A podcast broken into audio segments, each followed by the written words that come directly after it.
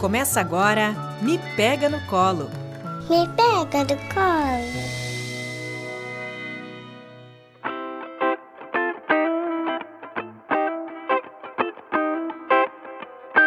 Olá, eu sou a Fran Benedetti. Eu sou a Cris Cruel e esse é o Me Pega no Colo, o podcast do mestrado profissional Saúde Materno-Infantil da Universidade Franciscana. Na Central Técnica, Alan Carrion. O Me Pega no Colo é desenvolvido na rádio Web UFN. Hoje nós vamos falar sobre o autismo e sua identificação e intervenção durante a infância. Então passe seu café, aqueça a água para o chimarrão, porque para conversarmos sobre o autismo nós temos duas convidadas muito especiais. A fisioterapeuta Juliana Saibit e a psicóloga Maiara Bastos. Eu vou começar aqui pedindo que a Maiara se apresente para nós. Quem é você, Maiara? Conta para nós. Olá, eu sou a Maiara Prime Bastos, eu sou psicóloga, psicanalista, especialista em estimulação precoce né? e é mestranda do Saúde Materno Infantil da Universidade Franciscana. Seja bem-vinda, Maiara. O tema do nosso encontro de hoje é o autismo. E o transtorno do espectro do autismo é uma condição de saúde caracterizada por um comprometimento na comunicação, na interação social e no comportamento, e pode se manifestar então por um interesse restrito ou por um hiperfoco, movimentos repetitivos. É isso que a gente observa nas crianças autistas. Então, é uma manifestação muito abrangente, de modo que a gente usa esse termo, né, Mayara, espectro, para abarcar todos os diferentes níveis de suporte que essas crianças poderão necessitar. Então, as crianças identificadas dentro do espectro do autismo podem ser muito diferentes entre si. E os sinais de risco para o autismo podem ser identificados bem cedo, ainda que seja difícil de identificar. Maiara, conta para nós, o que, que a gente pode observar cedo ainda no bebê como um sinal de risco para o desenvolvimento do transtorno do espectro do autismo? Isso, Cristina, a importância de a gente poder estar tá atento a esses sinais, sinais de risco. E é importante poder pontuar que sinais ficar uh, atento aos sinais e poder buscar aí uma intervenção, não quer dizer que vai diagnosticar. Acho que isso tem que ter, tomar bastante cuidado. Então, a gente tem que estar atento nos sinais o quanto antes, há tempo, nesse tempo que este bebê está no processo da, constitu da constituição subjetiva, no desenvolvimento dele. E isso seria importante neste um aninho, antes dele completar um aninho de vida. E esses sinais, então, alguns autores nos colocam como duas séries, uma série barulhenta e a série silenciosa. O que, que seria a série barulhenta? Este bebê que ele chora muito, é, ele, ele nos traz um mal-estar muito grande no seu corpinho. Os pais muitas vezes nomeiam que eles têm dificuldade de pegar o seu bebê no colo, pois ele chora muito e é como se ele não conseguisse é, se organizar no corpinho dos seus papais. E alguns ainda nomeiam, dizendo que, nossa, parece que meu, cor, meu, meu colo tem espinho. Né? Então, é, acaba aí gerando um mal-estar também esta família. Então, é importante poder sim, né? levam ao pediatra para ver o que aí se tem, mas poder, poder fazer uma avaliação com outros profissionais que aí se competem, né? que trabalham com bebês, para poder ver o que, que mais tem aí. Né? E a série silenciosa seria esse bebê que ele é muito quietinho, né? Ele não, ele não, uh, não, não busca o outro, porque o bebê desde muito pequenininho, desde quando ele nasce, ele tem uma apetência pelo outro humano. Então ele demanda, ele busca, ele busca o olhar, enfim, ele está sempre aí buscando este outro.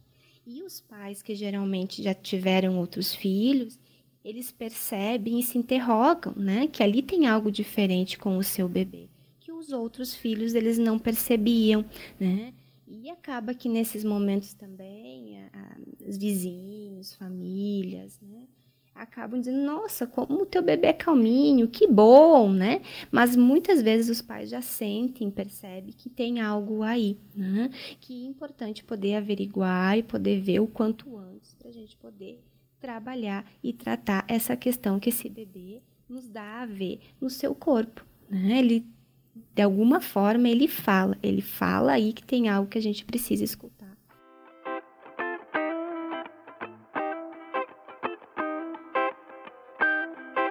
Bom, ouvimos a Mayara falar sobre os sinais precoces que podemos identificar nos bebês, mas sabemos que na maioria das crianças não se apresenta tão cedo assim.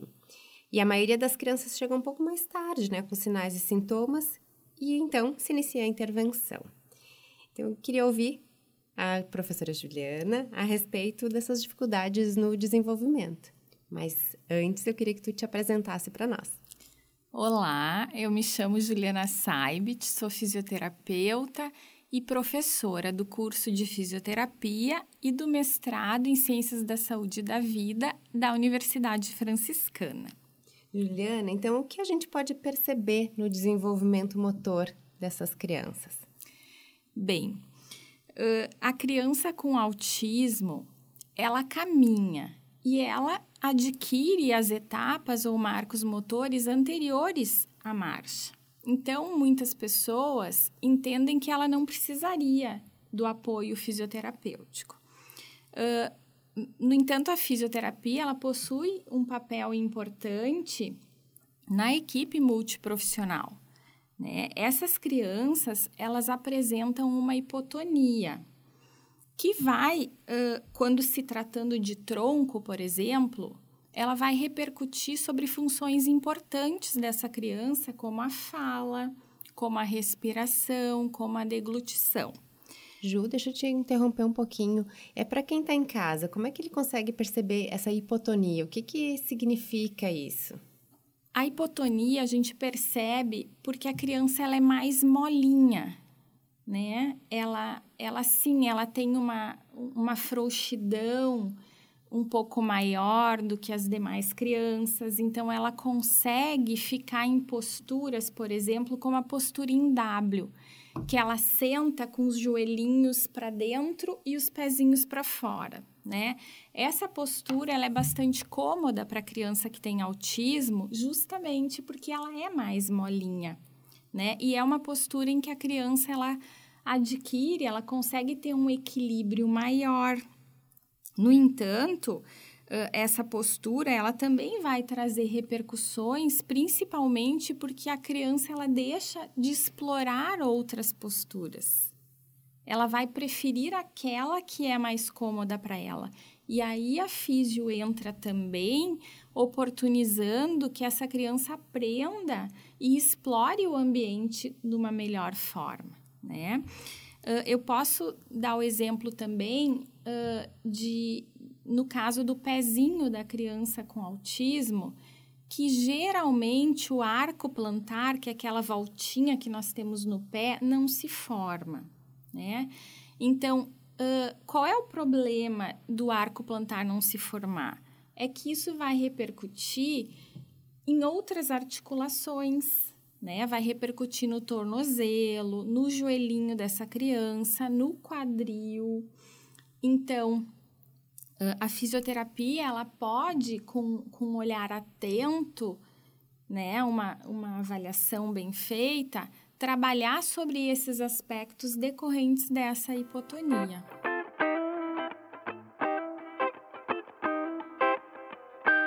Ótimo.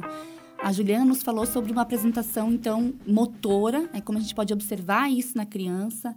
E nós também temos descrições neurobiológicas que mostram o autismo como um transtorno com contornos bem definidos, né? As pesquisas mais recentes têm nos mostrado isso. Mas na prática, não se pode dizer que esse distúrbio, esse transtorno, na verdade, seja percebido da mesma forma é, por todos os profissionais, pelos familiares. A apresentação é muito, muito diversa. Né? Há casos em que a apresentação do autismo é mais leve e é mais compatível com o cotidiano familiar, e há outros casos em que há necessidade de muito suporte para essa criança e para essa família. Então, além do bebê ou da criança que recebe o diagnóstico de sinais de risco ou do transtorno em si, há também toda essa família aí que merece ser acolhida por instituições de saúde e de educação também. Então, são muitas decisões a serem tomadas pela família. Uh, nenhuma dessas decisões é fácil, né? São, é muito apoio, muito suporte que essa família necessita. E as terapias contemporâneas, elas são tendem a ser multiprofissionais. É por isso também que nós reunimos aqui é, tem duas psicólogas, uma fisioterapeuta e uma nutricionista. Essas terapias têm foco na construção dos alicerces para o desenvolvimento dessa criança, apoiando a família nas habilidades que são necessárias para essa criança avançar para a próxima etapa do desenvolvimento. As terapias não visam a cura, mas visam sim a melhoria da qualidade de vida da criança e da sua família. Falando sobre essa, esse cotidiano familiar, Fran, sobre essa rotina aí que envolve também a alimentação. O que, que a gente pode pensar sobre a alimentação da criança autista? Então, uma das grandes queixas né, dos pais se refere à seletividade ou à recusa alimentar. Né? Muitas dessas crianças têm uma preferência por alguns alimentos que são bem restritos. Né? Algumas crianças consomem no máximo 10 alimentos, 10 tipos de né, variedades de alimentos, às vezes todos de uma mesma textura, às vezes com cheiros, cores. Então, é, é um trabalho realmente é, importante para ser feito com a família e com essas, com essas crianças de forma geral. Mas não é só isso que a nutrição tende a trabalhar e tentar deixar essa alimentação com. tentar, né? Deixar essa alimentação com um pouco mais de qualidade uh, e também de variedade, né? De, de nutrientes mas também essas crianças têm, uh, muitas delas, mostrado é, algumas questões de desbiose, que a gente chama, que é quando o intestino dessa criança não consegue ter uma permeabilidade adequada, a colonização por bactérias que nós todos temos no intestino também é um pouco diferenciada. Então, a gente tem é, alguns trabalhos né, mostrando essa também a questão é, de é, alergias, né? Ou até mesmo uma hipersensibilidade a alguns alimentos, na verdade, alguns componentes dos alimentos, principalmente ao glúten, à caseína. E algumas terapias nutricionais têm auxiliado também, inclusive, a minimizar alguns sintomas. Claro que não são para todas as crianças, é, e também a gente consegue observar que é, mudanças comportamentais da família auxiliam para essa criança ter um melhor crescimento e desenvolvimento. Então, essa clínica multiprofissional, né, Fran, em que a gente pensa na atuação de profissionais em diferentes formações, mas cujos os objetivos não se restringem à sua área. Então, quer dizer, uma, uma intervenção de uma nutricionista não vai se restringir à alimentação e nutrição, mas pode impactar nos aspectos motores, é, psicológicos, relacionais, comportamentais dessa criança, né? Até porque eu sempre costumo dizer que muitas crianças que não têm autismo também têm dificuldades de seletividade alimentar. E a condução dessa família faz uma diferença enorme na experimentação, nas escolhas, né? Então, é, esse trabalho multi né, faz toda a diferença na condução e também na melhora, né? Na melhora, na minimização, né? Que a gente consiga minimizar um pouco né, desses sinais e sintomas. Então, Ju, pensando né, nesse, nesse sentido, né, multi, é, qual é o papel da fisioterapia no atendimento dessas crianças? Bem, então a fisioterapia, primeiramente, ela vai buscar então conhecer essa criança conhecer o seu desenvolvimento, né?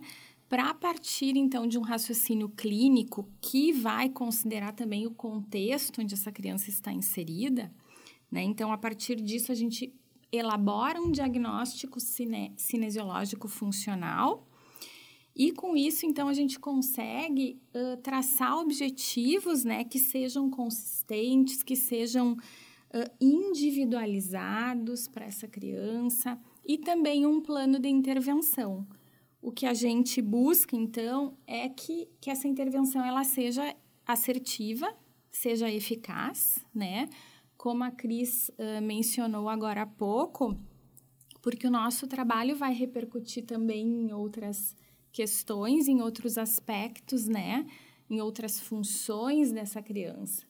E, e também eu, eu gostaria de destacar assim, a importância do, da comunicação né, entre a equipe multiprofissional, uh, no sentido de alinhar, então, os objetivos. Acho bastante importante e é a riqueza né, do, do trabalho multiprofissional, é essa. É aprender com o outro. Ótimo, Juliana. Realmente, né? essa, essa sintonia entre os profissionais que compõem a equipe multiprofissional é muito importante. Uma linguagem semelhante, objetivos e propósitos também bem alinhados, isso faz toda a diferença, né? Assim também a família se sente mais segura, amparada por uma certo. equipe que tem essa coesão, vamos pensar assim, né, no trabalho. Muito bom ouvir vocês. Eu gostaria de agradecer muito a presença, a participação da psicóloga Maiara no programa de hoje, da fisioterapeuta Juliana. Eu acho que foi um programa que realmente contribui é, para essa semana, que é a semana de conscientização com relação ao transtorno do espectro do autismo e que a gente quer aqui é desmistificar, é familiarizar as pessoas, as famílias com relação ao transtorno e também então reduzir a exclusão, né, a discriminação, que são esses desafios que as famílias também enfrentam.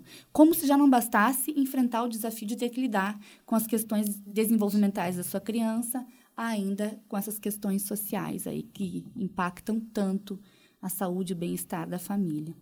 Então, muito obrigada, meninas, pela participação. Temos um programa, Fran? Temos um programa, Cris. Então, nos acompanhem nas redes sociais, enviem temas, convidados, quem gostariam de ouvir. Então, o meu Instagram é fran, Benedetti, e o do mestrado é arroba mestrado profmi. Entre em contato comigo pelo Instagram, arroba cristina.cruel. E até o próximo Me Pega no Colo.